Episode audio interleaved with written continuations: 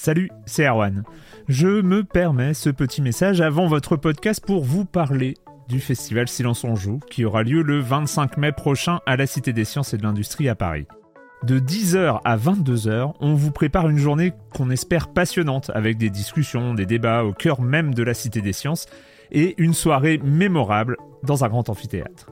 La billetterie est ouverte, le lien est dans la description des derniers épisodes et vous trouverez aussi un lien vers la programmation.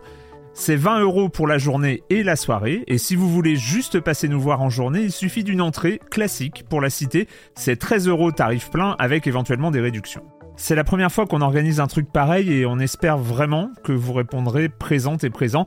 En tout cas, nous, on a très envie de vous croiser de rencontrer celles et ceux qui nous écoutent chaque semaine. Rendez-vous donc le 25 mai et je vous laisse avec votre épisode de Silence en joue ou de la bande-annonce ou de Gâchette gauche ou de Dans la boucle. Enfin bref, bonne écoute. Hiring for your small business? If you're not looking for professionals on LinkedIn, you're looking in the wrong place. That's like looking for your car keys in a fish tank. LinkedIn helps you hire professionals you can't find anywhere else, even those who aren't actively searching for a new job but might be open to the perfect role. In a given month, over 70% of LinkedIn users don't even visit other leading job sites. So start looking in the right place. With LinkedIn, you can hire professionals like a professional. Post your free job on linkedin.com slash people today. Silence en joueur, Anne Cario, bonjour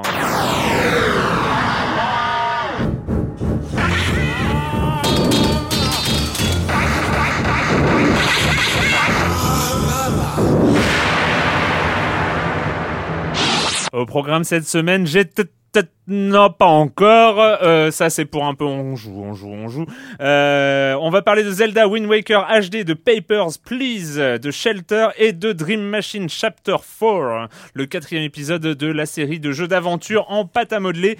Et c'est tout pour cette semaine. Euh, c'est déjà pas mal. On retrouve évidemment Monsieur Fall, la minute culturelle, le com des com. Enfin, vous connaissez le programme. Et je commence en accueillant deux de mes chroniqueurs favoris. Maria Kalash de Canard PC. Bonjour. Kalash. Bonjour. Et Patrick Helio de JDLI. Bonjour Patrick. Bonjour Erwan. Euh, on commence avec toi Kalash avec euh, un rapport qui vient de nos politiques. De, voilà, bah oui, hein, on, dit, on, dit- on- on a toujours dans l'idée que euh, les politiques ils servent pas à grand chose. Non, non, non, non, non, non. Bon, on pense qu'on veut. En attendant, nos sénateurs se sont penchés sur un sujet qui nous intéresse tout particulièrement puisqu'il s'agit du jeu vidéo en France. Alors, il s'intitule, je vous donne le titre, Jeux vidéo 2 points, une industrie culturelle innovante pour notre territoire. Alors derrière le titre, euh, pas forcément folichon, folichon, euh, c'est une mine d'informations. Donc euh, Il fait 100 pages hein, euh, ce, ce rapport. Voilà. Déjà. Il a été rédigé par messieurs André Gatolin et Bruno Retailleau. Et il- Le donc, premier c'est Europe Écologie Les Verts, le deuxième c'est UMP. Bah, en fait, quand on parle de politique, il faut toujours dire ce genre de. Ouais, des voilà. détails euh, importants. Non, c'est bien, je... je note que vous connaissez le dossier, mon cher. Ouais, euh, alors pour euh, un disclaimer, euh, j'ai quand même, enfin, j'ai été auditionné euh, par euh, messieurs euh, Gatolin et Retailleau euh, au Sénat pour euh, pour pour ce rapport. Mais enfin, il y a eu une vingtaine d'autres personnes qui ont été auditionnées. Il y a Mhm. Mathieu Triclot qu'on avait reçu ici, euh, Olivier Lejade de Make and Sleep, enfin tout ça, voilà. Continue, pardon, je t'interromps. Mais il n'y a pas de problème, il n'y a pas de problème. Donc, euh, donc voilà, un rapport avec plein de pages. Alors, évidemment, ils ont... On peut penser ce qu'on veut de ce qu'on a vu, enfin de ce que vous verrez probablement ces jours-ci dans la presse, qui forcément mettent en avant ce que le rapport propose pour améliorer, on va dire, la création de jeux vidéo en France, la création de bons jeux vidéo, parce qu'on aime bien ça, les bons jeux vidéo. Mhm. Euh, donc voilà, notamment euh, l'idée de taxer les jeux vidéo. Alors voilà, le taxer les jeux vidéo, ça tout de suite, il y a... c'est. Je vous conseille les, les 53 pages de commentaires sur jeuxvideo.com sous la news, c'est très drôle. Euh, c'est euh, dans l'idée du CNC, c'est-à-dire pour alimenter un fonds de soutien euh, national euh, pour aider à la production. en fait. Et à la formation aussi, non? Il y a- Ouais. On parle pas mal de formation dans ce, dans c'est- ce rapport. Jeux physiques et des maths, c'est tout compris ou? Pour les taxes, Je- de toute façon, que c'est un rapport, hein, c'est pas du tout une loi, c'est Ouais. pas une proposition de loi, c'est un rapport remis à la ministre, Mm. euh, à Fleur Pellerin et à Aurélie Filippetti. Euh, voilà, donc c'est, ça n'a pas du tout euh, lieu de proposition de loi, c'est des propositions. Mhm. euh, Voilà, disons qu'il il- il Ouais. balaye tout ce qui se passe dans le jeu vidéo en France. De la formation des futurs euh, développeurs jusqu'à bah, la vente. Et donc, euh, c'est une mine d'informations très intéressantes, notamment sur euh, un point qui nous intéresse, enfin, moi, ça m'intéresse en tout cas, c'est la fuite des cerveaux, parce qu'on a des tas de très bonnes écoles en France, on forme des tas de très bons développeurs qui s'en vont dans le Hollywood du jeu vidéo, c'est-à-dire le Montréal. Montreal. Euh, donc voilà, on parle, on parle euh, diminution de la production AAA. Donc voilà, tout un tas de choses très intéressantes. Je vous enjoins vraiment à aller y jeter un œil, même Mm. si vous n'êtes pas spécialiste. En fait, c'est assez accessible.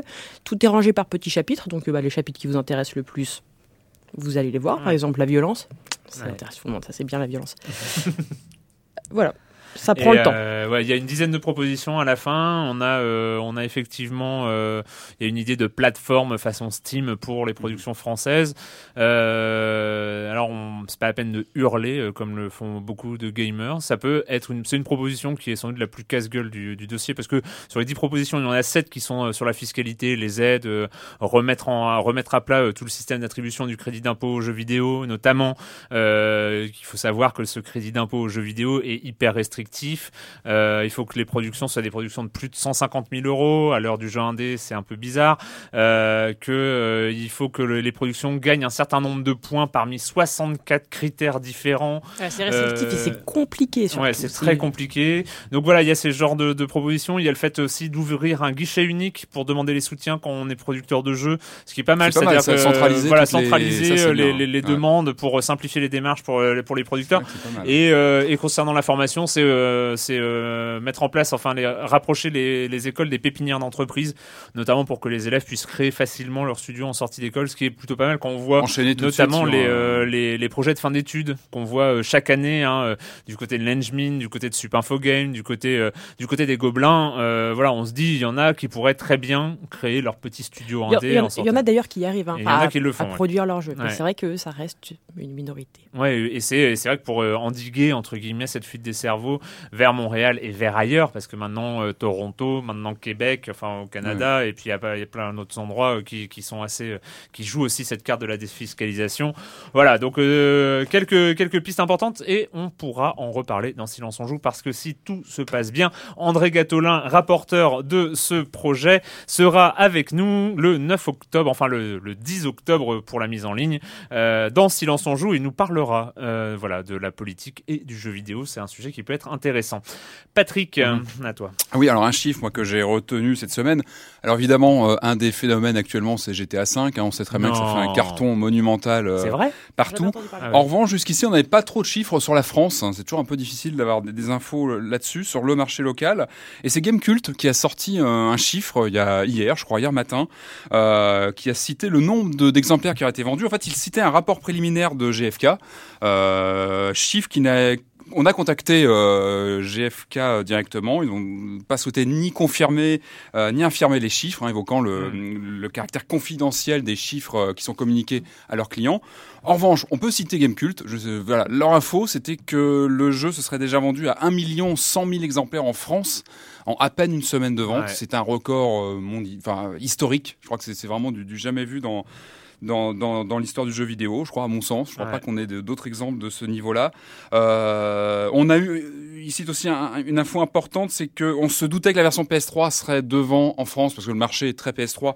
Mais là, c'est quand même une, d'une belle proportion, parce qu'on parle de 77% des ventes qui seraient sur PS3 Ah ouais? et euh, donc le reste Ah, sur, Xbox, donc Étonnant. une belle avance sur, sur PS3. Et puis, euh, voilà, on Après, peut- après c'est vrai que c'est peut-être aussi dû au fait qu'il y a le GTA Online qui arrive début octobre et qu'il y a pas mal de gens sur console qui ne sont pas abonnés au Gold Ouais, et qui ont en envie de vouloir jouer en Oui, ligne. jouer, Et dans ce gratuitement, si tu as les Mm. deux consoles, plutôt acheter la PS3 parce que comme ça, tu n'auras pas à raquer 4 euros ou 5 euros par mois Ouais. pour pouvoir jouer à GTA Online. Visiblement, la version PS3 est légèrement supérieure graphiquement sur Ah. quelques détails. Donc bon, ça peut expliquer ça ou ça. En tout cas, le marché a toujours été plus PS3 en, PS3 en France. Donc là, visiblement, à cette hauteur-là. Euh, et ce qui est intéressant, c'est ce que, ce que fait Gamecube dans son article, hein, c'est de mettre en, en comparaison avec d'autres gros poids lourds du jeu vidéo. On parle quand même de Call of Duty Black Ops 2, qui est quand même bon, un mastodonte en termes de vente, qui lui il serait à 700 000 pièces écoulées au lancement. Donc voilà, tout de suite on compare un petit peu. Euh, et si on revient sur GTA 4, qui est quand même, qui faisait lui office de record à son époque, il avait plafonné à 320 000 exemplaires dans sa phase de lancement. Donc euh, ça permet bien de voir un petit peu le phénomène par Ouais, rapport à d'autres ouais. titres de ce calibre. Et puis encore, euh, pour euh, toujours relativiser, il faut voir qu'en Angleterre, dans le même laps de temps, ce sont 2 250 000 galettes qui se sont vendues. Donc on sait que le marché anglais est toujours plus lourd que le nôtre, mais là c'est quand même deux fois plus. C'est Euh, un jeu local aussi. hein. Je pense que ça compte. Hein, Bah, bien euh, sûr, il y a en traitement culture, médiatique. euh, euh, il y a, Non mais en euh, traitement médiatique, en importance. Alors Mhm. déjà, déjà le jeu GTA V, euh, de mémoire, je n'ai pas vu un traitement médiatique pour la sortie d'un jeu euh, à la hauteur de ce qui s'est passé. Ah, veux dire en euh, couverture média en, en général Ah oui, non, média. c'est Bon, euh, rarement vu, voire jamais vu. Nous, à Libé, on est habitué. GTA 4, on le rappelle, avait fait la couverture de, Mhm. de Libé à l'époque. GTA 5 ne l'a pas fait. On a eu un petit bandeau quand même. euh, GTA 5, euh, parce qu'il y avait trois pages. On avait fait trois pages pour le, pour le lancement. Mhm. Euh, mais nous, on est habitué. Mais, euh, mais du côté de la ouais, télévision, du côté de la radio, du côté de la presse, avec cette formidable une euh, de- du Parisien. hein, euh, parlons de cette une du Parisien. C'était sur la violence, Sexe, ça, euh, violence et drogue, euh, le jeu vidéo GTA, le jeu qui va trop loin. Enfin, j'en sais rien. Ouais. En bref. Ouais. Et en- encore certains n'ont pas tout à fait tout compris, mais bon, c'est pas grave. Euh, on leur en veut Mais pas. en tout cas, le jeu fait Euh, parler de lui. hein. C'est ouais. clair qu'il a une couverture assez exceptionnelle. ouais. Mais en Angleterre, Et, ça a dû être, euh, ça a bah, dû être deux, être- trois, deux fois en plus. tout cas, en tout cas, chez nous, en tout cas, un, un record. Hein. 1 million 100 000, a priori. Donc, ce sera un chiffre qui sera sûrement à vérifier, à consolider. Mais bon, en tout cas, on a une piste euh, sur le- l'effet GTA 5 en France. Et ça va encore se vendre. Sur uniquement deux plateformes. hein, parce qu'il faut quand même redire que. Et sur un une semaine. Et voilà, sur une plateforme. parce que par exemple, Call of Duty est sorti sur beaucoup plus de machines. On parlait du PC, tout ça. Donc là, c'est. On va bien voir ça. Euh, moi, pour ma part, je vais quand même rappeler, euh, parler rapidement de ce qui se passe du côté de Valve, parce qu'on est dans une semaine un peu spéciale pour Valve, qui euh, a annoncé de faire trois annonces, séparées chacune de 48 heures. Ça, c'est super. Trembler Valve. dans les chaumières. Non mais c'est super Valve, vraiment génial. Donc nous on enregistre mercredi midi, il y en aura la- leur deuxième annonce sera ce soir, donc mercredi soir quand vous écouterez ce podcast vous serez au courant. Et la dernière annonce sera vendredi soir, hein, ce qui est toujours hyper pratique pour les journalistes qui partent en week-end. Euh, mais la première annonce, la première annonce c'était lundi soir et c'était l'apparition. Alors évidemment on sait que dans cette semaine très logiquement on devrait entendre parler de la Steambox, donc la version entre gros guillemets console Ouais, de PC dédié déguisé, euh, euh. PC euh, PC dédié à Steam et Ouais. euh, dédié à la télévision. Grosso modo, c'est ça. Mm. Euh, et en première étape vers cette Steambox, c'est le Steam OS. Donc Steam va proposer un système d'exploitation basé comme c'était annoncé, comme tu nous en avais parlé la semaine dernière, Kalash, euh, sur Linux. Euh, oui, euh, Gab Newell euh, a l'intention d'amener Linux dans les salons euh, du monde entier, ce qui est, voilà, ce qui est tout à fait, c'est tout à fait À formidable, à son honneur. Voilà, donc la première annonce SteamOS, on attend les deux autres avant de faire un Un- bilan. On, donc on Un a- mobile Steam, un téléphone Steam. ouais. Non, peut-être pas. Peut-être pas quand non, même. peut-être pas. C'est, mais bon, qui sait, hein, pourquoi pas. On On sait. s'attendra à tout. Parce hein. qu'il y a la Steambox, on sait que ça fait une annonce, mais c'est quoi la troisième C'est euh, sauf que la troisième, c'est forcément euh, il y a un truc qui finit par 3 euh, qui est juste Ouais. Qui commence depuis par un et qui commence par un Alf euh, et euh, voilà par un H. Euh, c'est peut-être ça, c'est leur troisième annonce de la semaine. Enfin bon, on va éviter de lire dans l'avenir vu que je me cours toujours. Euh, voilà le com des com de la semaine dernière. Euh, on commence avec Lina Nounette euh, qui nous dit je suis très contente que vous ayez parlé de Gone Home. Ce jeu m'a énormément touché et, et qui, qui est un jeu qui m'a énormément touché et qui développe une fois n'est pas coutume des thématiques très peu utilisées dans le jeu vidéo. Et c'est vraiment une bonne chose. Un peu comme Maria Callas, je m'attendais à trouver des cadavres au fur et à mesure de mon exploration, tant l'ambiance est, l'ambiance est pesante. Et puis finalement, on se rend compte que le sujet de Gone Home est ailleurs. En fait, j'ai l'impression que Gone Home est tout à la fois un récit pudique et nuancé sur des problématiques adultes et un énorme troll des survival horror qui en plus souligne à quel point nous aussi, en tant que gamers, on est enfermés dans des schémas. Voilà, donc c'était l'avis sur euh, sur Gone Home, c'était à peu près ce que t'as ce que t'avais dit, même si t'avais pas apprécié à cette hauteur-là l'aspect J'étais un- troll de. Voilà, t'étais- un peu moins enthousiaste. T'étais vexé en fait. Exactement. T'étais Mais, je, vexé mais voilà, j'ai un peu d'ego. euh, Je, je, je T'es l'ai mal vexé. pris. Je l'ai Voilà, mal pris. Mal pris, c'est normal. Euh, au yo-yo, à propos de GTA V, donc j'ai commencé avec un sentiment mitigé. Ça reste un gameplay toujours très rigide et pas franchement instinctif. Visuellement, j'ai vu mieux. Et puis j'ai commencé l'émission. Je me suis marré et encore marré et encore marré. Mais un rire un peu coupable parce que c'est pas toujours très fin. La première mission avec le chien, par exemple, avec du recul, c'est digne de Bigard. Mais je me suis marré.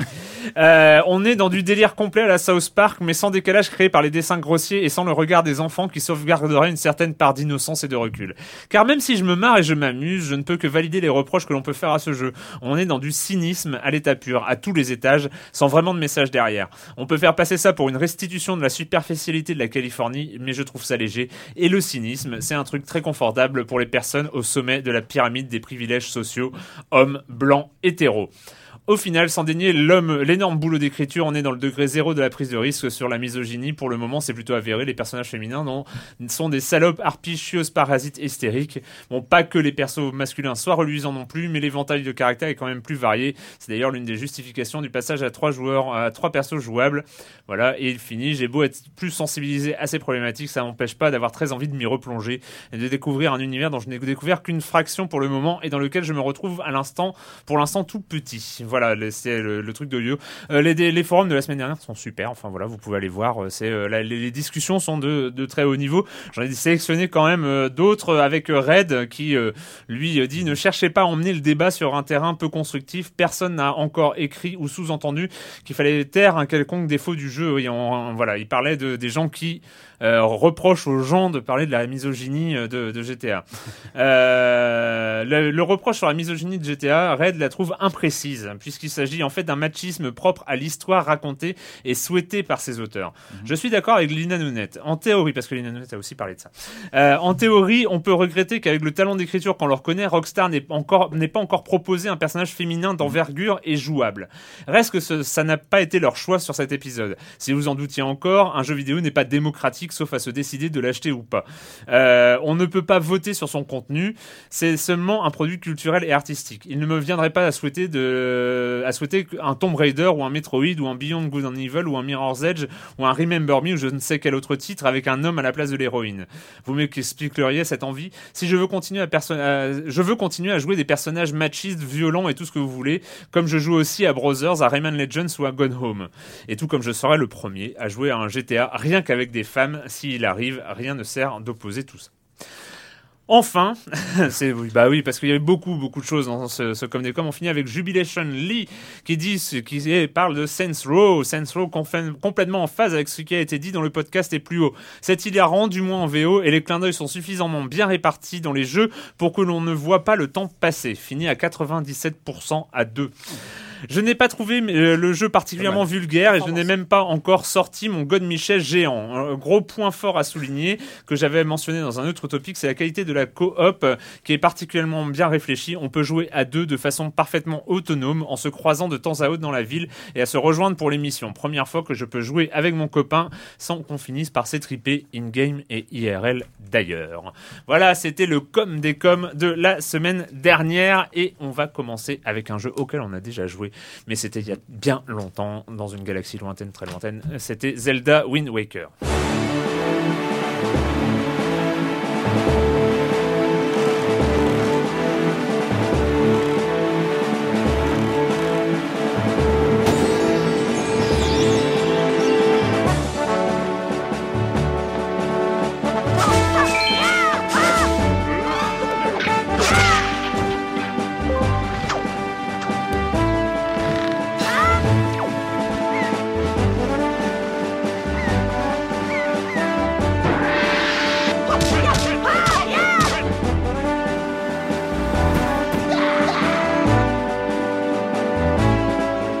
Zelda Wind Waker, c'était la version GameCube qui passe en HD sur la Wii U.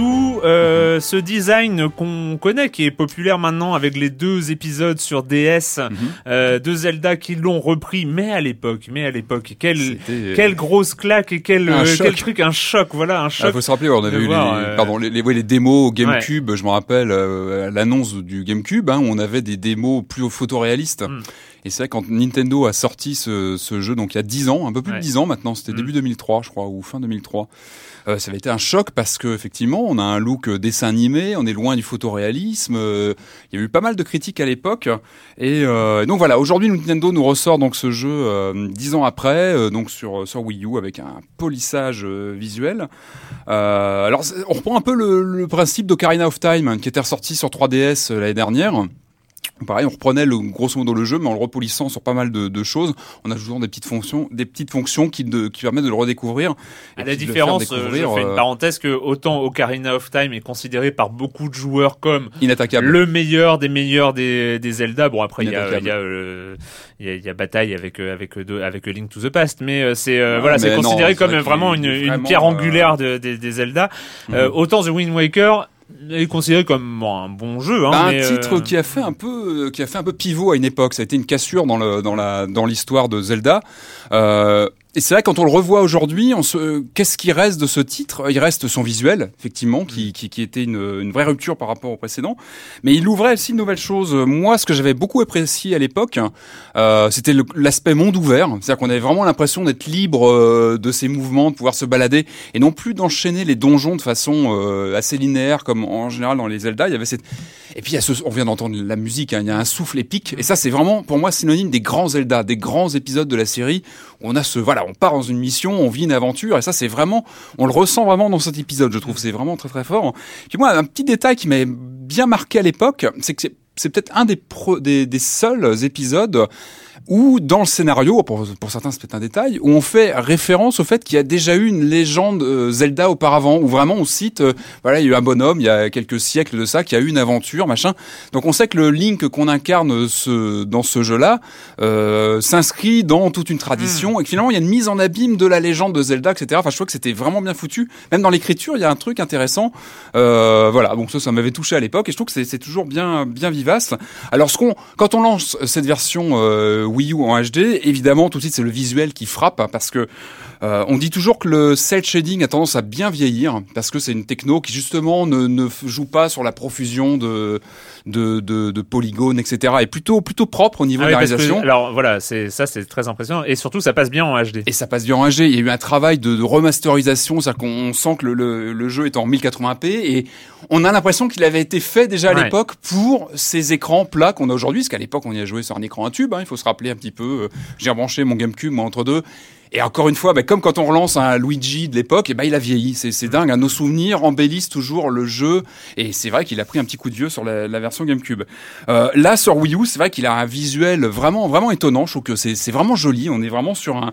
On a vraiment l'impression. ça me rappelle, ça me rappelle le travail qu'il y avait eu sur euh, sur Another World, euh, par exemple, qui était très très bien passé en HD parce que c'était du vectoriel avec un plat de couleurs. Et qui vieillit finalement, ça passe super bien. Ça, s'agrandit super bien. Il y a finalement assez peu de choses à changer. C'est vrai que le jeu visuellement, il est juste euh, remis à niveau.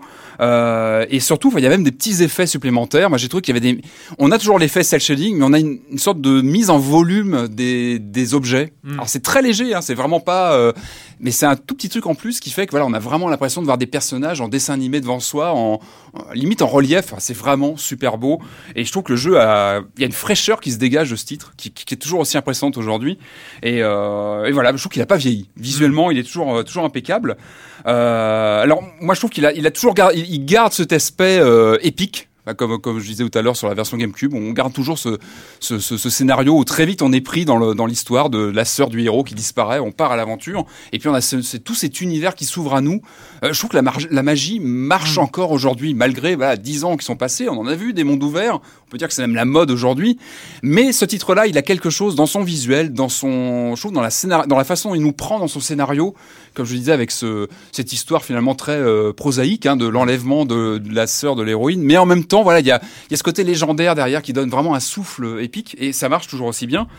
Euh, donc pour, au niveau des changements euh, sur cette version Wii U, donc en dehors des graphismes qui apportent un plus, euh, on a évidemment une utilisation du gamepad. Hein. on a euh, on a pas mal d'infos qui sont déportées dessus, ce qui rend le, la chose beaucoup plus agréable. Notamment, ça nous, ça nous évite de, de, rentrer en pause régulièrement pour aller voir la carte, pour aller voir ses inventaires, etc. Ça rend l'univers bien plus fluide. Euh, je regarde qu'est-ce qu'on Oui, on peut jouer aussi directement sur le gamepad. C'est toujours un truc en plus qui, qui fait toujours bien plaisir. Euh, il y a un système de dialogue qui a été ajouté aussi via le Miiverse. On peut lancer des bouteilles avec on demande des informations aux autres joueurs, etc. Donc ça c'est aussi un plus. Euh, quelques petits changements. J'ai vu qu'on pouvait euh, maintenant se déplacer en vue subjective. Il y a des petites choses comme ça qui changent, qui sont pas forcément euh, primordiales, mais c'est toujours un, plus. Il y a un nouveau mode de difficulté qui arrive. Plus important, la fin a été modifiée. Je sais pas si vous vous rappelez, ceux qui avaient fini la version GameCube, la fin était Moi, j'en avais peu, entendu euh, parler de la fin, Voilà, pas alors euh, ouais, j'avais pas mal de ramé la sur la fin, ça m'avait pris la tête où il fallait euh, trouver huit pièces différentes, décrypter des tas de cartes. C'était simplifié, on n'a plus que trois à trouver, à décrypter. Ça se fait beaucoup, de façon beaucoup plus Moi, je trouve que quand on appelle ça la quête de la Triforce, avoir trois morceaux à trouver, C'est bien. je trouve ça C'est- logique. C'est cohérent de, de que chercher 8, trois. je comprenais pas. On a une nouvelle voile aussi qui permet d'aller plus vite. Et enfin voilà, il y, a- il y a des petites corrections comme ça qui font que voilà, on sent que Nintendo a voulu peaufiner vraiment le, Ouais. le jeu, le rendre beaucoup plus euh, huilé, que ça marche mieux. Euh, Sauf, ça- sauf, sauf, reste l'élément qui fâche, un remake d'un jeu déjà fait qui en plus se portait assez facilement en HD, Hmm qui ressort à tarif plein. Il a tarif plein. Ouais, ouais, c'est clair que. C'est l'élément qui Alors, voilà. après, ça dépend si alors, il y a plusieurs types de joueurs. Il y a ceux qui vont déjà avoir fait le jeu GameCube, là va retourner en tous les sens. La question se pose de est-ce que ça vaut le coup de passer sur celui-ci? Il faut être fan, il faut vraiment euh, aimer le jeu. Maintenant, ceux qui vont le découvrir, moi, je trouve que c'est vraiment un Zelda euh, parfait pour un premier titre de la série. Je trouve qu'il est, mais bon, il est euh, vraiment après, fait pour entrer. Après, oui, au niveau du prix, euh, effectivement, Il y, c'est sûr a, que il y a toujours, il y a toujours ce truc, c'est qu'est-ce qu'on paye quoi? Qu'est-ce qu'on paye euh, sur ces, so- ces 70 ou 60 euros ou 70 euros? Qu'est-ce qu'on paye? Et là, on Bah se on, demande. paye, on paye comme un bon Zelda. Enfin, je trouve qu'il est vraiment. Oui, mais qui a déjà été rentabilisé. C'est les, voilà, Certes, il a déjà. certes. euh, Il a pas donc, alors j'avais- ouais, voilà. Alors j'avais lu, il y avait des- il y avait pas mal de gens, j'ai regardé sur les sites internet qui, qui de, ce- de cette version HD, qui disaient pourquoi est-ce qu'on n'a pas ces, ces donjons supplémentaires? Il y avait une vieille, euh, une vieille, euh, comment dire, une vieille légende sur des donjons qui auraient été coupés euh, à l'époque sur la version GameCube parce que le jeu a dû être fini plus vite que prévu. Enfin voilà, il Mm. fallait le lancer. Et j'ai trouvé la réponse sur sur le site eurogamer.net, donc la, la version anglaise du site, où euh, un des journalistes a interviewé Eiji Aonuma, qui est producteur des, des, des Zelda, qui a répondu qu'en fait les donjons qui avaient été euh, qui avaient été euh, escamotés de la version finale ont été utilisés depuis dans d'autres jeux Zelda. Et donc c'est Ah. tout à fait naturel qu'on les retrouve pas. Ils ne pouvaient pas les replacer dans cette version HD. Voilà, ça c'était une réponse à une question qui visiblement a pas mal taraudé euh, les fans de la série. Donc voilà. Au, au final, euh, c'est un très bon Zelda. Je trouve qu'on a vraiment, surtout sur cette version HD, le jeu prend toute son ampleur. On a vraiment un vrai dessin animé interactif à l'écran. Encore une fois, je trouve que c'est un très bon épisode pour se lancer dans la série. Pour ceux qui ne connaîtraient pas, c'est vraiment un très bon épisode. Et euh, alors évidemment, voilà. la question c'est à quand un Zelda euh, vraiment conçu entièrement autour de la Wii U Ça, on espère que ça arrivera bientôt. Ça cas, arrivera. voilà. On sait que ça arrivera. euh, Quand Je sais pas, mais ça, Ça, arrivera. arrivera. on, croise les doigts. En tout cas, voilà, un, un bel épisode à Zelda, découvrir. Wind Waker, Des HD. super musique et tout. Enfin, il est, il est charmant ce jeu, vraiment. J'ai bien compris, Patrick. J'ai bien compris. Et là, on va parler après Gone Home euh, la semaine dernière. Parlons de la deuxième perle indépendante de cette rentrée fin d'été, rentrée euh, 2013. Euh, je veux bien sûr parler de Papers, Please.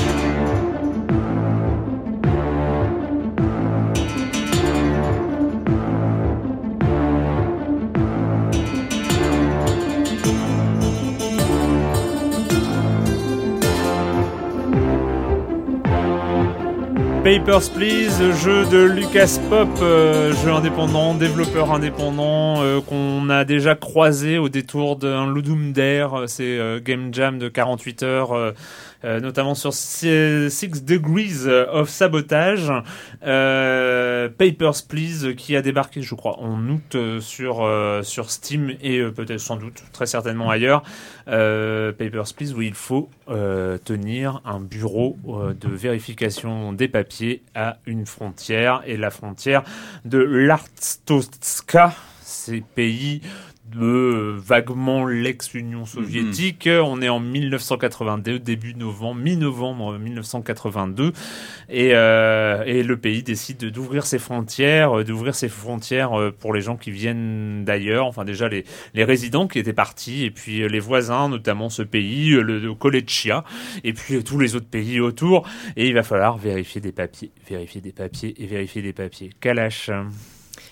En fait, c'est fou parce que là, on entendait la musique du jeu.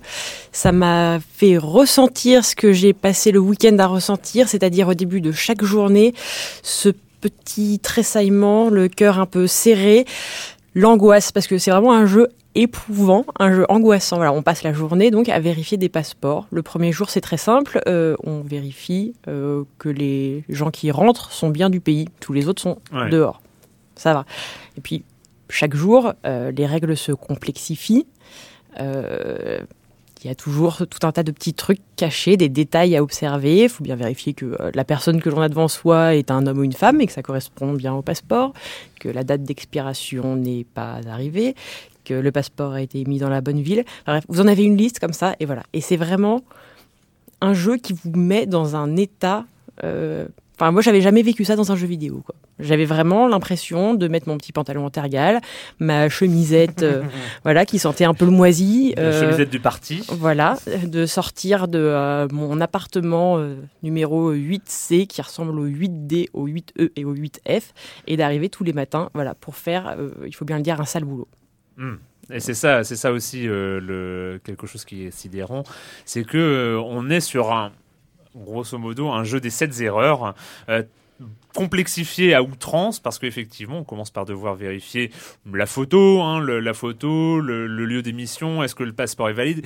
Et puis d'un coup il va falloir une carte d'identité et puis d'un coup il va falloir vérifier euh, les passeports des autres pays environnants et puis d'un coup euh, les étrangers vont devoir avoir besoin d'un permis spécial et puis d'un coup les étrangers qui vont de vouloir travailler ils vont avoir besoin en plus de leur permis d'un contrat enfin d'un- coupon de, Mhm. de travailleurs et Avec puis une date qui doit, qui doit être vérifiée à chaque fois. avec une date qui doit être vérifiée. Et puis finalement, il va y avoir aussi euh, la fourniture du- d'un document attestant des empreintes digitales. Enfin bon, bref, euh, énormément, énormément de, euh, de papiers qu'il va falloir à chaque fois vérifier en fonction de la provenance parce qu'il y a eu des terroristes dans tel pays. Donc, dans tel Mhm. pays, on demande à ce qu'ils aient tel papier en plus. Et là, on se perd complètement et on perd aussi le fait que ben on contrôle des pauvres gens euh, qui sont comme nous, qui sont euh, dans- un peu dans la dans la misère et qui essayent eux aussi de survivre. Et la seule chose qui compte, c'est contrôler le maximum de gens sans se planter, qu'ils rentrent ou qu'ils sortent. Parce que de ça dépend, parce que de ça va dépendre votre paye. Oui. Et en fait, à la fin de chaque journée, on fait le bilan de la journée, c'est-à-dire qu'on voit combien de passeports on a contrôlés, donc combien d'argent on a gagné. On voit euh, si on a gagné d'éventuels euh, euh, dessous de table. Allez, vas-y, laisse-moi passer. On voit le coût du, du loyer, du chauffage, de la euh, nourriture, de la nourriture. Et puis, bah, on, on peut dire, ah, je suis un peu juste aujourd'hui, allez, je vais éteindre le chauffage, après tout, c'est pas si grave. Mais c'est courir le risque le lendemain de se réveiller, de voir sa femme malade, son fils malade, et puis le jour suivant, peut-être que si on n'a pas de quoi payer les médicaments, ils seront morts. Ouais. Et donc, en fait, là où le jeu est super intelligent, c'est que tous les jours, on a droit à deux erreurs. Donc, c'est-à-dire que la première fois que la première fois que vous vous trompez, on reçoit un petit fax quelques instants après. Ah, là, on, tressaille sur sa chaise. Mince, qu'est-ce que j'ai fait? Et là, on voit, voilà, euh, vous n'avez pas vérifié que la date du passeport était bien. euh, voilà, bref. Vous êtes planté. Vous êtes dégoûté, mais pas trop, parce que vous, pour l'instant, vous Mm. n'avez pas de retenue sur salaire. Deuxième erreur, même chose, tout va bien. Troisième erreur, là, ça commence à vous coûter de l'argent. Mais du coup, quand quelqu'un arrive en disant Vas-y, j'ai vraiment besoin de passer, euh, mon fils est malade, allez, je te donne 10 crédits. Ah ouais, mais si je fais une erreur, elle va m'en coûter 5. Après tout, je peux le laisser passer. Donc il y, a des- il y a des moments où ça appelle, où voilà, on- on- dans notre grande générosité, on se dit bon, après tout, ça va pas me coûter d'argent de te laisser passer, donc je vais te laisser passer.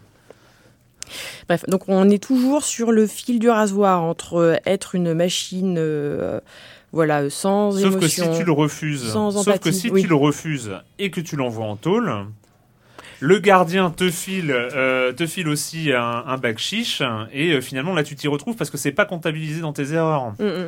Tu vois, parce que si tu fais une erreur qui te coûte 5, l'erreur suivante elle te coûtera 10. Donc c'est là où ça devient dangereux.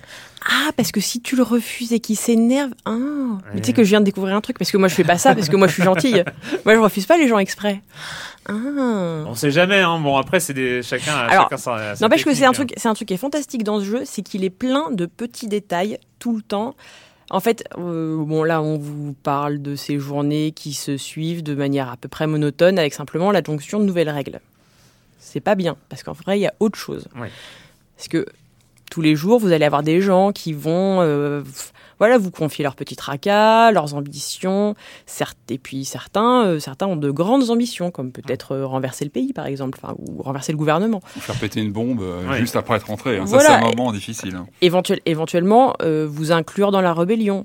Bref. Donc il y a vraiment une histoire qui se suit à partir de bouts de ficelle.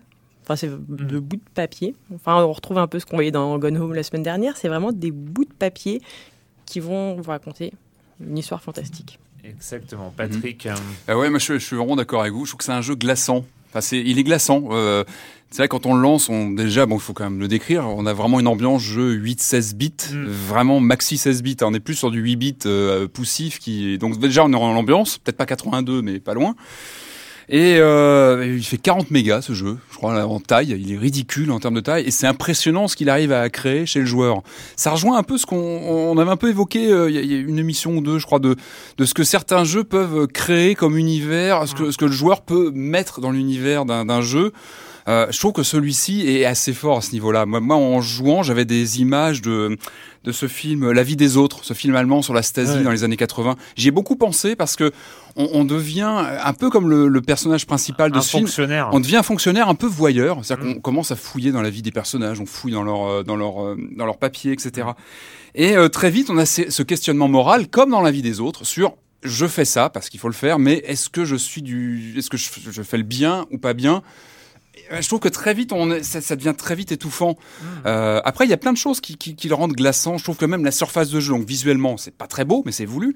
Et même la surface de jeu, je la trouvais triquée à l'écran. Et on- je pense que c'est fait pour. Ah, c'est complètement fait c'est pour. fait pour, Ouais. c'est-à-dire qu'on est vraiment sur des fenêtres en bas d'écran, euh, toutes petites, c'est-à-dire qu'on est là à sortir parce qu'on a plusieurs documents à sortir pour pouvoir Il faut examiner. passer un document la sur l'autre. En fait, on a, on a Exactement, une on petite est- table de travail où on peut pas mettre tous nos documents. non, exact. Et, ça, ça fait euh, partie du stress, c'est qu'on est là à étaler nos bouts de papier comme on peut. On, on est, on est en stress même physiquement que ça sourit à déplacer ces trucs pour essayer de voir à peu près et pas se planter parce que la moindre date qu'on ne vérifie pas, bah là le mec se fait péter euh, juste après de passer au ap- après passer le le le, le, le pass et là c'est terrible. Et, et vraiment, je trouve voilà il y a une tension euh, continue. On, on a entendu le son, c'est vrai qu'il y, a- il y a un côté strident, il y a un côté euh, Enfin voilà, il est, il est vraiment glacé à ce niveau-là. Et euh, moi, ça me donne, ça je trouve que c'est assez fort. Comme je disais, 40 mégas, je crois, c'est vraiment rien du tout de nos jours. Et ça arrive vraiment, il arrive à créer une tension à quel. Et je trouve qu'on retrouve euh, l'univers kafkaïen, enfin le, le Ah côté, bah, euh, on est vraiment. Je me dis, est-ce qu'on pourrait pas imaginer un jour le- adapter le château de Kafka comme ça, ça Ça devient imaginable avec ce genre de procédé parce que en- en- là, la ce qu'on met en scène, c'est la lourdeur du procédé administratif, la tension qui- qu'il y a sur les épaules du, du, du mec qui est, qui est censé contrôler. Et je trouve que ça, voilà, ça, ça quelque part, ça, hum, ça met une pression euh, comme on en a rarement vu. Et c'est vrai que ça, ça part de rien d'un soft de 40 mégas avec des visuels euh, ultra datés. Mais justement, c'est ce qui fait aussi la force, je trouve, du jeu, ce, ce côté étriqué, glacial. Euh, et c'est vrai que c'est assez, impressionnant. Alors après, le gameplay en lui-même, comme tu disais, Erwan, il est assez simpliste en soi. C'est comme tu disais, c'est un peu un jeu de cette erreur qui se, qui se, qui se, qui, comment dire, qui se complexifie au, au fil du temps.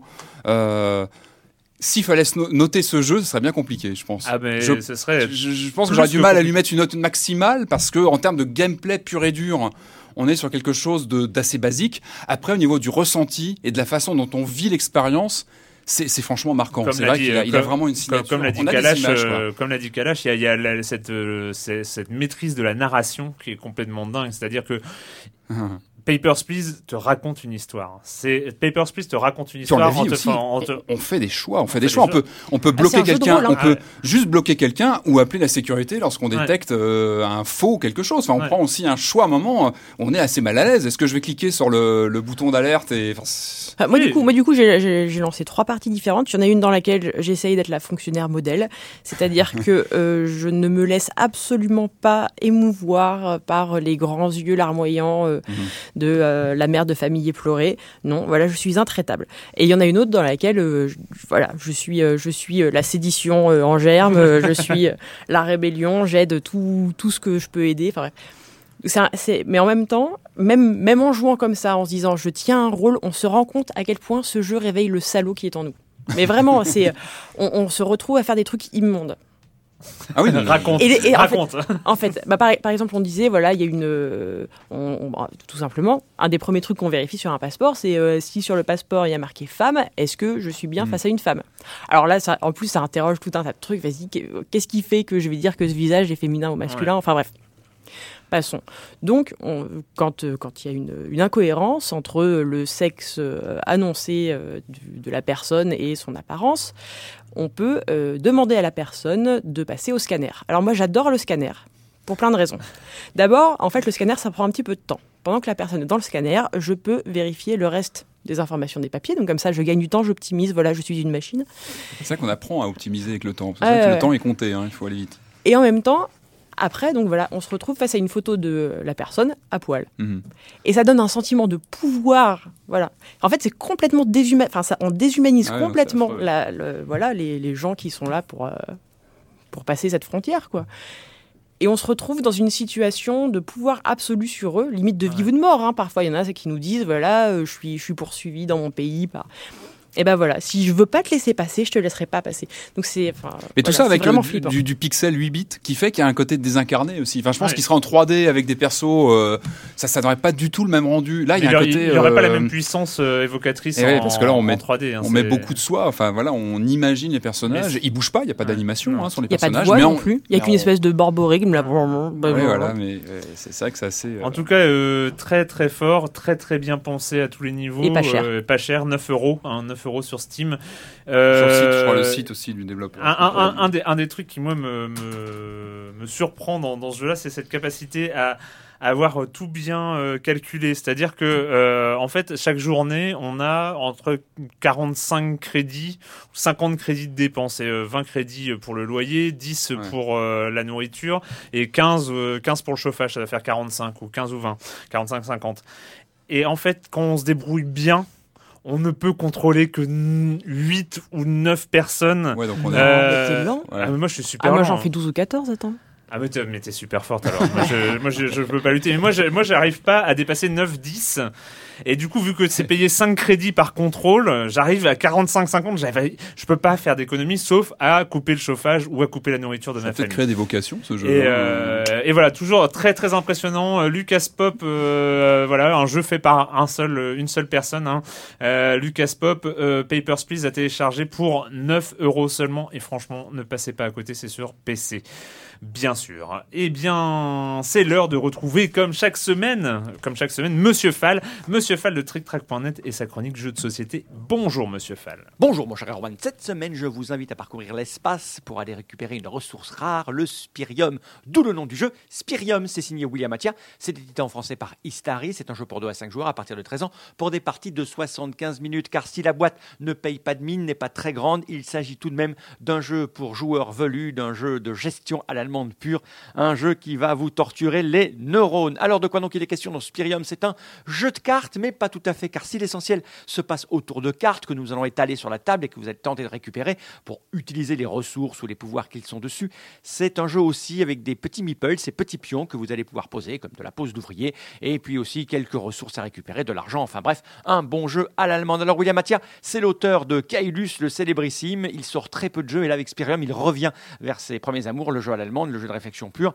Spirium, c'est Istari, donc c'est un jeu qui a été travaillé étudié, épuré. Il y avait un postulat de départ, c'est-à-dire de lutter contre les jeux où il y a des milliers de ressources. Là, il y en a une, le spirium. Vous allez vous battre pour récupérer juste cette denrée pour faire des tas de choses avec. Alors, le principe de base, la mécanique est simple. On va retourner des cartes euh, sur la table au milieu de tout le monde. Et puis, chaque joueur, à son tour, va poser un meeple, un petit jeton, pour se positionner entre deux cartes. Et chaque joueur va faire ça jusqu'à ce qu'on passe ou on continue. Enfin, bref, les détails. Et puis à un moment donné, on va tenter de récupérer donc les actions des cartes. Et c'est celui qui aura la majorité de petits bonhommes autour des cartes qui va la récupérer. Donc il y a un jeu de je vais, je viens, je me pose, je fais croire que je vais là, mais c'est celle-là qui m'intéresse. Enfin bref, il y a un petit peu de bluff et de tension à l'intérieur. Et puis il y a des combinaisons, car si au départ vous partez un petit peu à l'aveugle, vous allez avoir une stratégie qui va se développer en fonction des cartes que vous allez choisir. Enfin bref, c'est fin, c'est subtil, c'est un jeu comme je les aime, c'est Spirium, c'est William Attia, du pur jeu allemand de gestion. C'est pas super fun, il y a un thème un peu comme ça, post-apocalyptique, steampunk, mais on s'en fout un peu.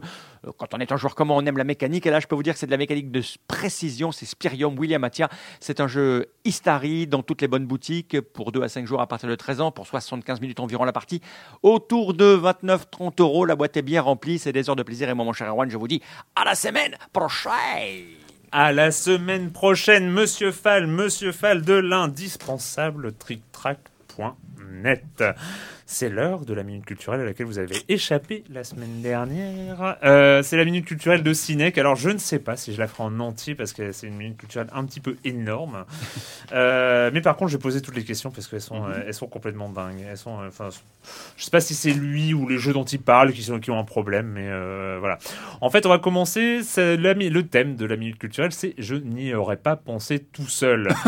Elle porte sur les méthodes baroques pardon, à employer afin d'obtenir un objet, un personnage ou de franchir un obstacle. En clair, celles qui sont l'opposé des énigmes logiques et pédago. Ah, ça sent le grande Euh, comme ça. dans Portal, de, dans les, ceux dans lesquels on dispose d'indices clairs sur la façon de raisonner. Non, là, pas d'indices. Pas d'indices. Les développeurs ont rien laissé, mais ils ont mis des choses comme ça. Euh, la première concerne Final Fantasy. Euh, quel est le nom de l'arme qui ne peut être obtenue dans Final Fantasy 9 qu'en parvenant au CD4, au quatrième CD, en moins de 12 heures de jeu? Joker. ah oui, bah oui, hein, forcément. Excalibur 2, alors voilà, une arme de Steiner. Alors ce qui est intéressant là-dedans, c'est sur la version européenne, du fait de l'absence de l'adaptation au mode 50 Hz, Oh non, mais là. il était, il était d'ailleurs, il était impossible de l'obtenir car la vitesse du jeu était légèrement ralentie par rapport à l'horloge. Donc il était Ah ouais. impossible d'atteindre le CD4 en moins de 12 heures. Le seul moyen d'y parvenir consistait à ouvrir la PlayStation à chaque cinématique afin de la passer, Non, là, ce qui va- permettait d'économiser tout juste le temps nécessaire. T'imagines juste le mec quoi Oui, qui on- cinématique, Ça devient, tu ça devient ouvres, chirurgical. tu refermes quoi. le, et donc Ouais, tu passes à cinématique pour économiser quelques secondes. Toujours Final Fantasy parmi. Alors voilà, alors là il y a ABC ou euh, ABC ou D. Il faut nous me dire là, vous avez une chance sur quatre, hein, grosso modo, pas plus. Parmi les propositions suivantes, laquelle permettait d'obtenir l'arme ultime de Final Fantasy XII, la lance du Zodiac? Il, ah, il fallait voler un des derniers boss de la quête de la chasse aux monstres la plus longue du jeu, Gilgamesh. À chaque séquence du combat face à lui, une nouvelle séquence se lançait lorsque Gilgamesh changeait d'arme. Les quatre objets obtenus permettaient à leur tour d'obtenir la lance du Zodiac. C'est le A, ça. Ouais, c'est le A. Petit B. Il fallait entrer les coordonnées exactes de sa cache sur la carte du monde afin d'obtenir l'accès à sa cache. Les coordonnées étaient au nombre de 4 et étaient aléatoirement générées à chaque partie et cachées dans, chaque, dans 4 zones différentes difficiles d'accès. Mais donc, il y en a trois qui m'ont inventé, en fait. Voilà, c'est ça. C'est énorme, c'est énorme. Petit C, il fallait se retenir d'ouvrir quatre coffres disposés dans des zones très différentes du jeu, alors même que rien n'indiquait que ces coffres avaient quelque chose de différent des autres, pour avoir accès à l'arme dans un cinquième coffre caché dans un niveau bonus. Et là, je vois, j'ai vu dans mon champ visuel quelqu'un qui vous a donné un indice, c'est pas bien. Et petit D, il fallait collecter et vendre au marché trois objets bien distincts. Le, permet- le premier permettant de tuer un ennemi rare et avec une invocation spécifique, le second étant obtenu en tuant un second ennemi rare avec une arme spécifique et le troisième en tuant un troisième ennemi encore plus rare avec un sort spécifique. Alors la solution est évidemment la plus perverse, donc là c'est. Ouais, c'est la plus probable. Vous avez triché, je le sais. Il y a Sébastien, Sébastien Novak en stage à écran.fr qui lui connaissait la réponse. Je me demande pourquoi. Il y a un problème quand même. Euh, donc euh, voilà, il fallait effectivement euh, se retenir d'ouvrir quatre coffres euh, que rien n'indiquait qu'il fallait se retenir d'ouvrir. Et donc euh, voilà, c'était. Comme quoi, les normaux. développeurs sont méchants. hein. Ah, les développeurs sont méchants. Sur les Pokémon, cette fois-ci, vous êtes Ah ouais, prêts Ah ouais, ah ouais. Quel est le nom du Pokémon le plus rare du jeu? Un poisson euh, dans Pokémon Ruby et Saphir. Et pourquoi est-il si rare? Bon, Il est dans l'eau, non Ah, non, il s'est noyé Il y a un poisson dans l'eau, ouais, c'est. ouais, ouais. En fait, il s'agit de Barpo.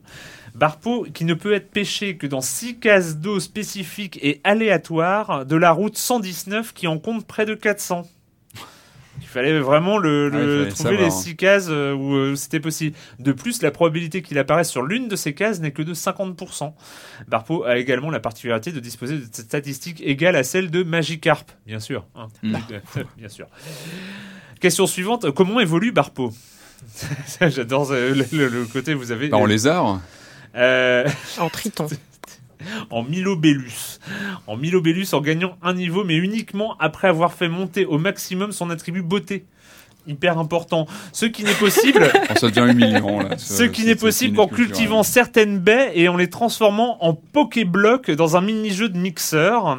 Cependant, chaque Pokémon dispose d'une quantité de satiété au-delà de laquelle il refusera de manger des Pokéblocs. Et si la valeur de beauté requise n'est pas atteinte, bête trop faible ou mauvais score au mixeur, Barpo n'évolue pas. Suite à la disparition des concours Pokémon dans la dernière génération, noir et blanc, un objet permet désormais de faire évoluer Barpo en l'échangeant. Vous saurez voir. Vous avez retenu. Si je vous repose la question la semaine prochaine, vous connaîtrez la réponse. Euh, dans quel langage étaient rédigés les indices permettant d'ouvrir les caves des trois golems dans Pokémon Ruby et Saphir?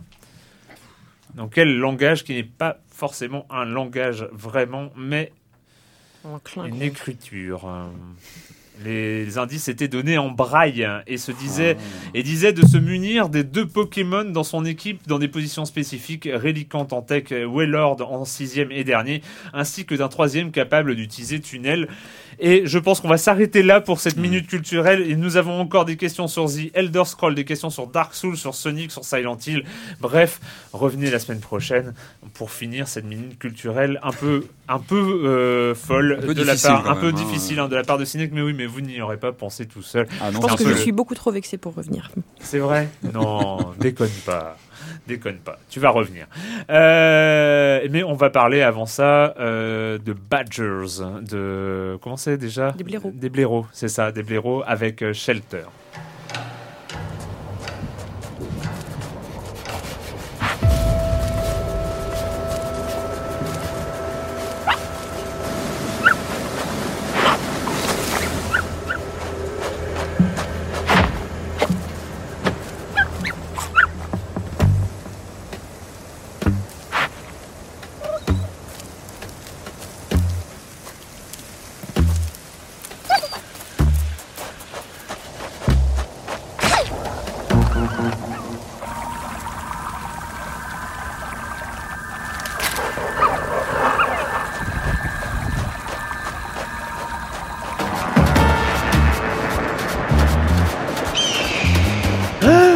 L'aigle.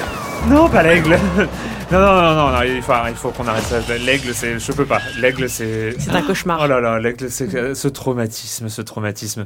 J'ai laissé un petit peu longtemps pour euh, ben, commencer par parler déjà de l'univers sonore. hein. Vous, vous, vous avez entendu hein, ce que ça donne Shelter, un univers sonore particulièrement soigné. Euh, donc Shelter, il était une fois Maman Blaireau avec ses cinq petits euh, qui doit sortir de son terrier.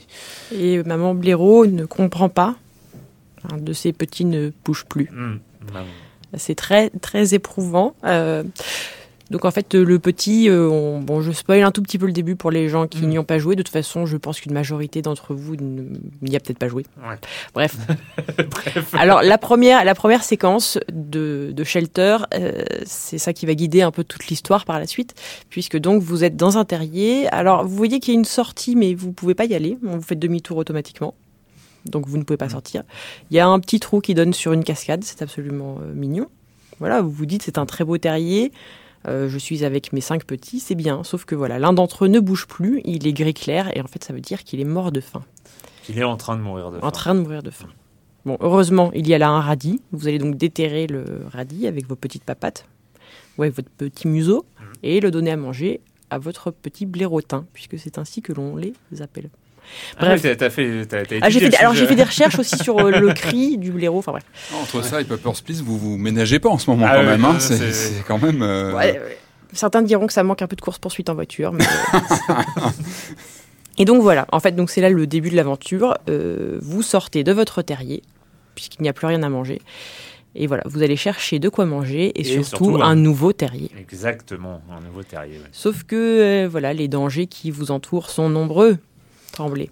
Alors, euh, Shelter, tu disais, c'est une patte euh, sonore qui est. euh, voilà. Enfin, une ambiance sonore qui est Ouais. vraiment faite aux petits oignons. Visuellement, c'est aussi très particulier. Alors, je sais que tu n'es pas très fan. Alors, je non, je suis, je suis surpris. J'ai eu du mal à, à m'y habituer. On est sur du polygone. Là, pour le coup, on n'est pas sur, euh, on est vraiment sur du polygone à l'ancienne. hein. Les, euh, les, les objets sont modélisés. euh, oubliez les shaders, oubliez euh, les, les trucs qui permettent un peu, qui permettent un petit peu d'arrondir tous les angles. Non, là, c'est les angles, c'est du polygone et c'est des textures, euh, des textures dessinées. Enfin, c'est, on est sur, voilà, les textures sont dessinées et c'est en 3D polygonal, ce qui donne un, Ça a un- une gueule, quoi. Enfin, moi, Voilà, je trouve que ça a vraiment un style euh, très particulier. une et graphique. voilà. ouais. Alors d'ailleurs, ils ont fait un livre, euh, un livre en P- enfin, disponible en PDF, un livre pour enfants, un conte, qui utilise les mêmes. euh, voilà. C'est très, enfin, moi, je trouve ça assez joli. Non, mais au moins il y a une signature, il y a une, Voilà. une vraie, vraie, vraie signature graphique. ouais. Donc, vous allez vous promener dans la nature, qui est voilà donc pleine d'herbes, d'arbres et d'autres euh, animaux. Et malheureusement pas très, très pleine de nourriture. Voilà. Par contre, euh, pour les voilà pour les pommes et les radis, on repassera. Ouais. Euh, et donc vous avancez. Alors en fait, on- au début, on a le sentiment que c'est un monde ouvert. En fait, c'est un couloir très bien aménagé. Oui. hein. Hmm. puisque c'est une histoire très linéaire, qui est divisée en chapitres, 5 si je ne m'abuse. Oui, maintenant ça fait longtemps que j'y ai joué. hein. et, donc, et donc voilà, on avance. Et alors, moi ce que je trouve fantastique avec Shelter, c'est à quel point, euh, voilà, c'est vraiment rien du tout. quoi. Il y, a, euh, il y a des décors, vous avez vos cinq petits blaireaux qui vous courent après, il y a de la nourriture à attraper par-ci par-là, quelques dangers, et puis voilà, c'est tout. quoi. Il y a vraiment rien d'autre. Et pourtant, enfin, j'ai le sentiment d'avoir créé un lien avec mes bébés blaireaux. Voilà, j'ai passé mon temps, une fois dehors, à surveiller qu'ils me suivaient bien, Ouais. à surveiller qu'ils étaient là, qu'ils devenaient pas gris clair, pas. C'est comme dans les Lemmings un peu, non Où on leur, dirait- on les- leur disait où aller, etc. Ouais, on sauf que là, là, t'as cinq blaireaux. Enfin, t'as il y en a moins, il y a moins t'as que les quatre. Lemmings. Mais... Oui, dans ta- t'as cinq bébés blaireaux, ils te suivent, et voilà, et c'est tout. Il n'y en a pas plus. Quoi. Ouais. Du coup, tu si les comptes tu les perds, si tu si t'en perds un, tu le retrouves pas. Et ça, c'est mais ça, mais, c'est déchirant. Tu, tu C'est- en fait- vraiment un drame. Et, euh, et c'est vrai qu'il y a ce, ce, ce côté. En plus, en plus, il y a, il y, a ce, il y, a, il y a- il y a ce côté un petit peu sournois, c'est que si tu ne fais que déterrer un radis et que tu le poses à côté de toi pour euh, bah, pour que le premier blaireau qui arrive, le premier bébé blaireau qui arrive se nourrisse, bah, c'est toujours ceux qui sont les plus nourris qui arrivent plus vite. Ouais, ouais. Donc en C'est fait, il faut faire nature, hein. attention à chaque fois à donner la nourriture euh, à celui qui a le plus faim. Euh, pour euh, pour conti- qu'il continue à être en forme. Après, il y a différents dangers. euh, dans- en pleine nuit, et ben les au moindre bruit, les bébés blaireaux vont s'enfuir. Et si on court pas après, ben on va les perdre hein, parce que dans la dans la nuit, ils vont se perdre. Est-ce que ça, euh, reproduit vraiment le comportement des vrais blaireaux ou c'est vraiment. euh, Alors, sais pas je ne sais, je ne fait sais pas à quel point ils ont, ils ont discuté est-ce que, avec voilà, des est-ce- zoologistes. Est-ce que l'IA du, du vrai blaireau est comme ça Alors en fait c'est marrant parce que j'ai discuté avec quelqu'un qui me disait ouais mais franchement le pathfinding des bébés blaireaux il est pas terrible. Mhm. Euh, mais alors je lui dis, mais attends mais c'est des bébés blaireaux quoi. Enfin tu vois c'est pas très intelligent un bébé blaireau. Voilà. Voilà. Je sais pas s'il connaît s'il des bébés blaireaux dans la vraie dans la vraie vie, mais euh, je pense que c'est pas très fin un bébé voilà blaireau. donc euh, Ouais. donc en fait tout, tout l'enjeu du jeu c'est effectivement voilà de faire attention que tes bébés te suivent bien que que bah voilà t'as Il faut les manager quoi. bah, tu, évidemment, tu cours plus vite qu'eux. Donc, euh, bah, euh, faut, faut les attendre, machin. Faut se planquer dans l'herbe. Parce qu'en fait, donc voilà, le, le truc le plus traumatisant, quand même, moi, je trouve, C'est l'aigle. Voit son J'en ai perdu trois. J'en ai perdu trois. je- Mais s'ils meurent tous, c'est fini. perdu- c'est Non, C'était alors si, horrible. si meurent tous, C'était tu peux horrible. continuer. Mais, euh, Ah bon C'était mais horrible. sauf que, Mais voilà. t'as pu. euh, Bah, sauf que t'as t'as plus. Merci de plus- compatir à ma douleur, Patrick Helio. Ah, mais je te raconte un drame et euh, l'autre. peut- Non mais Ah c'est oui, dingue sur, ça. euh, sur le. Mais Vas-y, je- tu peux tous les euthanasier, tes bébés. Euh, mais euh, non mais c'est dingue. Qu'est-ce qui t'est arrivé Mais j'ai perdu trois bébés. Je te raconte ça comme ça. Je t'ai Et d'un perdu- coup Non, euh, Ah ouais, euh, non. pas d'un coup. C'était à chaque fois un drame, à chaque fois traumatisant et tout. Et t'as enchaîné sur Paper Please. Et là, c'est Et là, et là personne n'a passé la frontière. tunnel difficile, vraiment. Faites un petit coup de Zelda entre deux, vous verrez, il y a des Ouais. couleurs, ça, c'est c'est bien. Non, non, mais voilà, euh, euh, Shelter, ça dure euh, deux heures, deux heures et demie, trois heures, enfin pour ceux qui prennent leur ouais, temps. faut vraiment enfin, prendre son ouais, temps. Deux heures et demie. Ouais. Euh, c'est, oui, c'est surprenant, c'est, euh, c'est un côté voyage initiatique euh, comme ça. Le côté euh, pas d'indication, c'est vrai qu'il n'y a pas d'indication, enfin il y a juste un élément de gameplay expliqué, euh, genre. Ouais, on euh, dit appuie sur cette touche-là pour appu- faire ça. Voilà, appuyer sur cette touche-là pour retirer un radis et pour, euh, pour cogner sur un arbre. Et, et voilà, et c'est, tout, et, euh, et ça suffit à, à, à se mettre dans l'ambiance. Après, voilà, il y a, y a, pour moi, il y a le petit côté, euh, entre guillemets, ce qui m'a. euh, je me suis vraiment euh, pris hein, de, dans le jeu. Euh, Il y a un petit côté euh, journée-like entre guillemets, c'est-à-dire euh, on arrive après de journée, euh, le côté voyage initiatique comme ça sans trop d'indications, on va découvrir un monde euh, séparé en chapitres et puis on va on va un peu arriver au bout au bout du voyage et tout ça. J'ai l'impression qu'on est un peu dans le même univers sans l'ampleur de journée, sans la proposition non plus de, de journée pour un jeu qui est quand même à 9 euros. Voilà, c'est le seul truc qui moi moi j'ai bien aimé. Franchement, ça a été super agréable. De là à le conseiller à 9 euros, j'en suis pas convaincu non plus. Enfin bon, la semaine dernière, Gnome, il était plus court, il était à 20 euros. Non hein. mais c'est pas une question de c'est c'est pas une question de prix non plus, c'est une question d'ampleur Ouais. de euh, Papers Please, il est à, à 9 euros, c'est pas la enfin bon, après 9 euros, c'est pas non plus euh, le c'est pas non plus euh, une somme extraordinaire, mais euh, voilà. Non, mais enfin vraiment, c'est un jeu que je conseillerais aux gens qui ont envie de vivre autre chose, quoi. Voilà. Et de découvrir son instinct maternel, car Ouais. chacun l'a en soi, je peux vous le garantir. Euh, on va finir, euh, Kalash, avec le quatrième chapitre de Dream Machine dont on avait parlé il y a bien longtemps dans Silence on joue. Il y a bien, bien, bien longtemps. C'est Clément qui nous en avait parlé. Dream Machine, ce jeu d'aventure point and click euh, qui a la particularité d'être en pâte à modeler, si j'ai bien compris. Enfin, pas qu'en pâte à modeler. On écoute.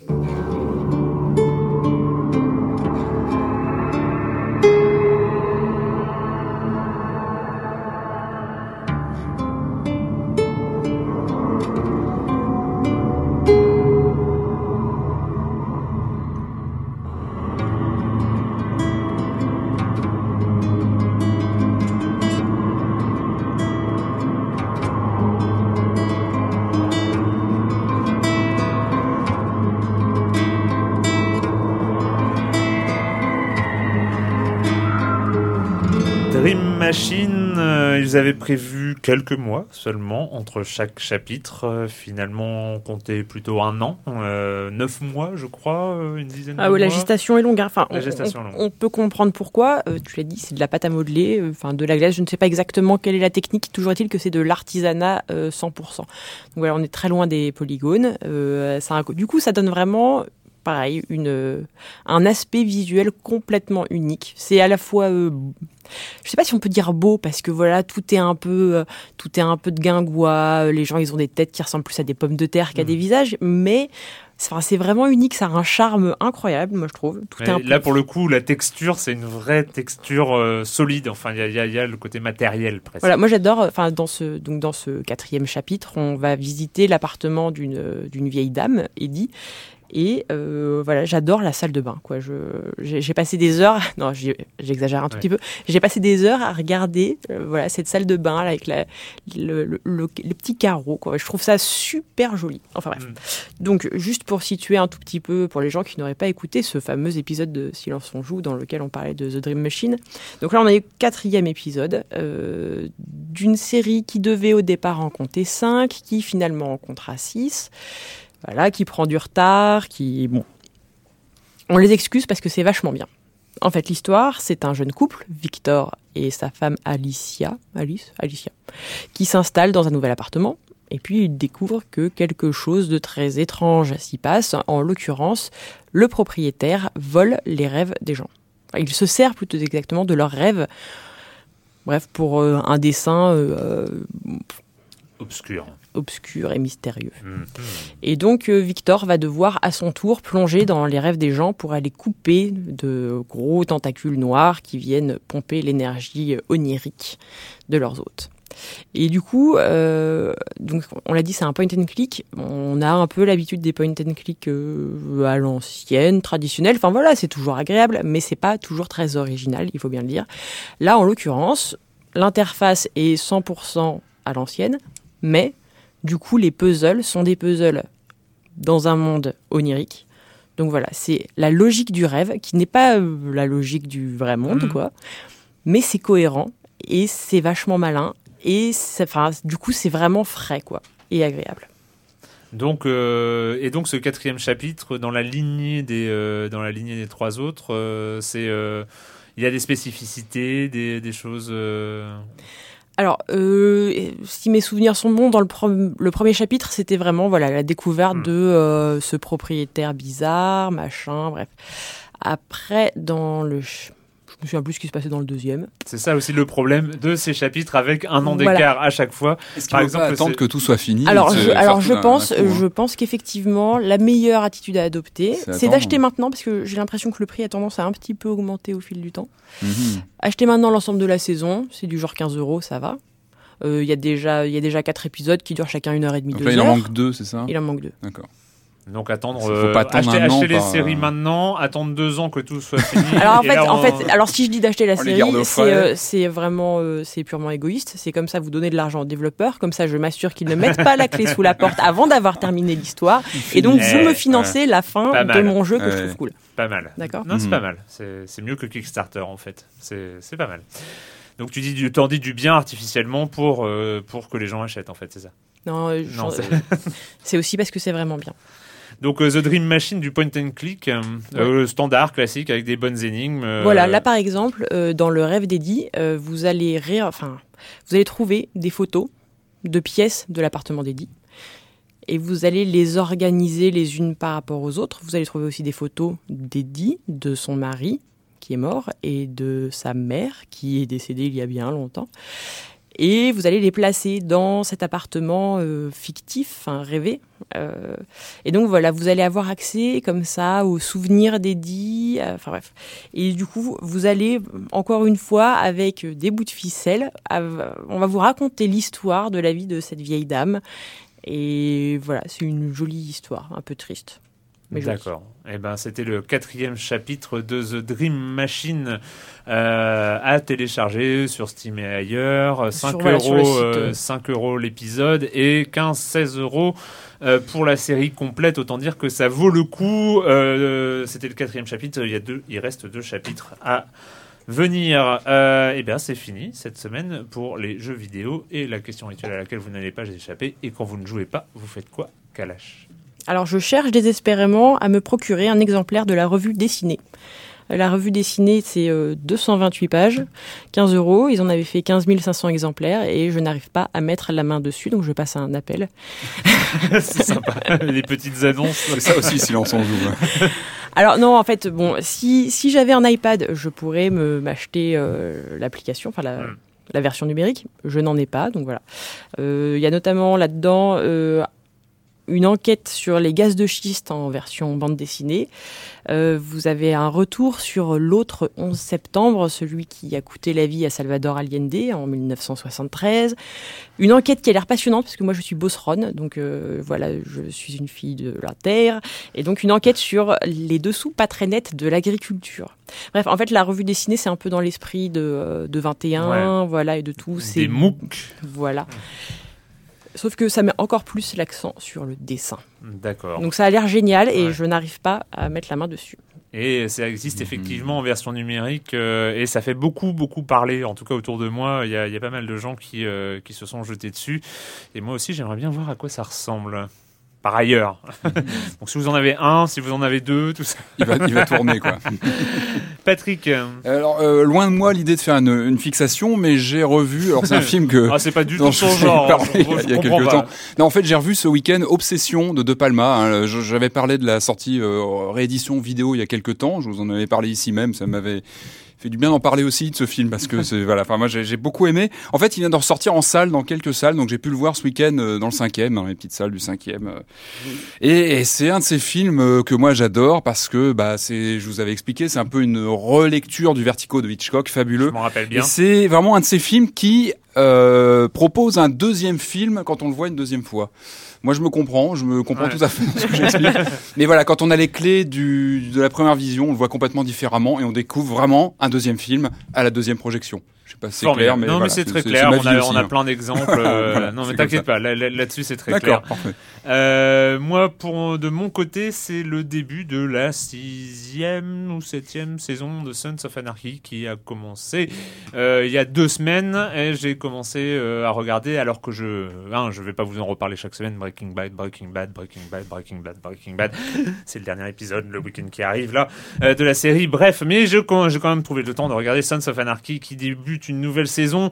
On est toujours sur du glauque, on est toujours sur du violent, on est toujours sur du shakespearien à mort chez le club dans ce club de motards du fin fond de la Californie. Euh, pour tout dire, cette, cette saison peine à, à me convaincre le, ce début de, de ce début de saison. Euh, C'est vrai que voilà, il y a un, T'étais un- fan hardcore quand même. Ouais, de- mais, mais premiers, après, euh, c'est difficile sur la longueur Ah aussi. Hein, euh, même si les personnages, les acteurs sont toujours bons, euh, mais c'est très difficile de tenir cet univers euh, vraiment très très très shakespearien dans un club de gangsters, motards, Hmm. bikers. Euh, voilà. Alors après, je regarderai cette saison. Évidemment, euh, peut-être que je changerai d'avis en cours. Ça m'est déjà arrivé euh, dans cette série. Voilà, c'est la nouvelle saison de Sons of Anarchy diffusée en ce moment aux États-Unis. Bah voilà, c'est fini. Et on, bah nous, on se retrouve, bah, pourquoi pas la semaine prochaine. Allez, la semaine prochaine, on essaiera de vous parler un peu plus en profondeur d'un certain GTA 5. Et donc, on se retrouve très bientôt pour parler de jeux vidéo. Je sais plus, dans Silence on joue. Ah!